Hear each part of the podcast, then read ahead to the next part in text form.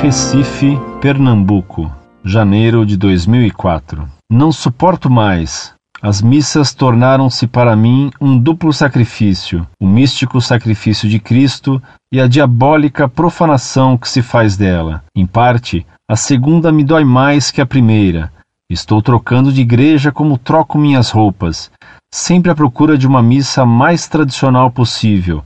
A cada dia me decepciono mais.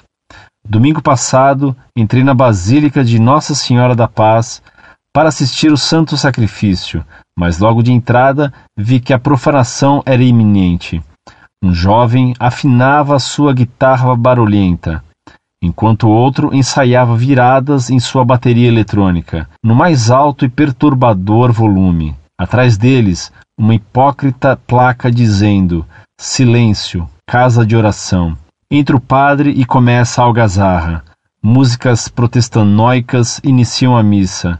No fundo da igreja, eu observava como os jovens estão perdidos. Casais de namorados se abraçavam e conversavam paralelamente à missa. Moças de mini saias e crucifixos metálicos sacripantas de tão grandes, iguais àqueles usados por astros de rock, cheias de pulseiras com espinhos de aço, riam compulsivamente atrapalhando a missa, mas ninguém do lado reprimiu-as, pois hoje a tudo se tolera.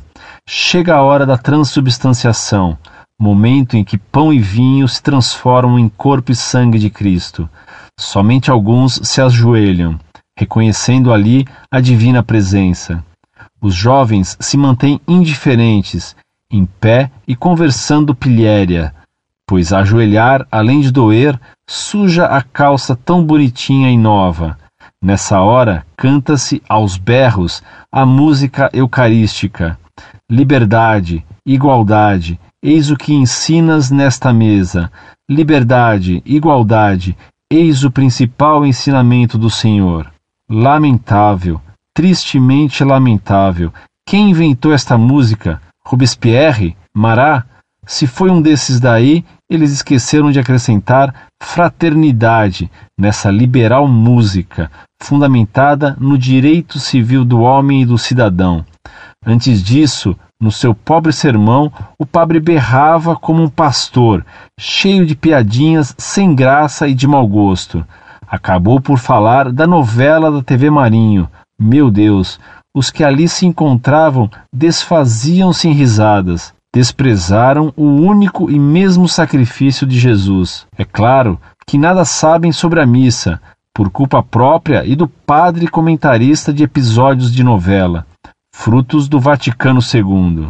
Doutor Orlando Fedeli, salve Maria. Escrevi isso, pois tinha que descrever a profanação da qual estive presente, mas não participei no último domingo. Quero lhe pedir um favor. Se você puder me mandar todos os documentos sobre o Vaticano II e modernismo, indicar livros, etc., ficarei muito agradecido, pois a partir de agora Peguei a vosso estandarte de luta, abraçarei a causa de corrigir os erros e profanações dentro da igreja, principalmente na missa. Por favor, ajude-me. Depois de tê-los estudados, começarei a escrever aos diretores do Colégio Salesiano Sagrado Coração e Colégio Damas da Instrução Cristã, ambos aqui de Recife, por estarem eles cometendo erros absurdos contra a fé e conduta de seus alunos. Entre outras coisas, o marxismo é ensinado em sala de aula.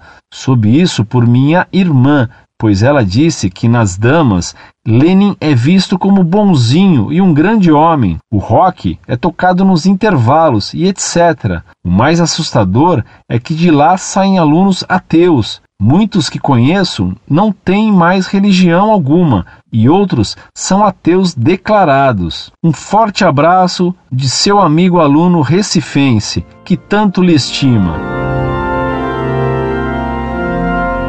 Caro Salve Maria, muito me honra ter encontrado um amigo e um aluno como você, capaz de tal indignação santa diante da profanação que se faz hoje na missa. Na Guerra Civil Espanhola e na Revolução Francesa, eram os comunistas e os ateus que profanavam as coisas santas. Após o Pastoral Vaticano II, são os próprios padres modernistas, travestidos de católicos, que organizam a sistemática profanação da missa e do Santíssimo Sacramento. Tomara que os decretos anunciados em boa hora pelo Papa João Paulo II consigam de fato deter essa onda profanadoramente criminosa. Temo, porém, que os modernistas existentes, mesmo entre os altos cardeais da Cúria Romana, consigam aguar esses decretos e que saia um decreto assim: continua tudo como está. Aliás, ainda que saia um decreto excelente, é certo que não obedecerão. No ano passado, saiu um decreto mandando restabelecer os confessionários com a grade, para facilitar a confissão por parte dos pecadores. Quase ninguém obedeceu. Os padres, de modo geral,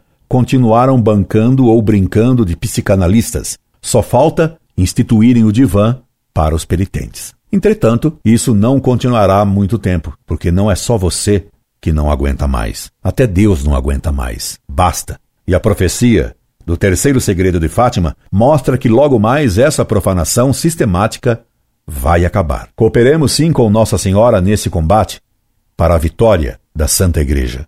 Incorde Jesus Semper, Orlando Fedeli.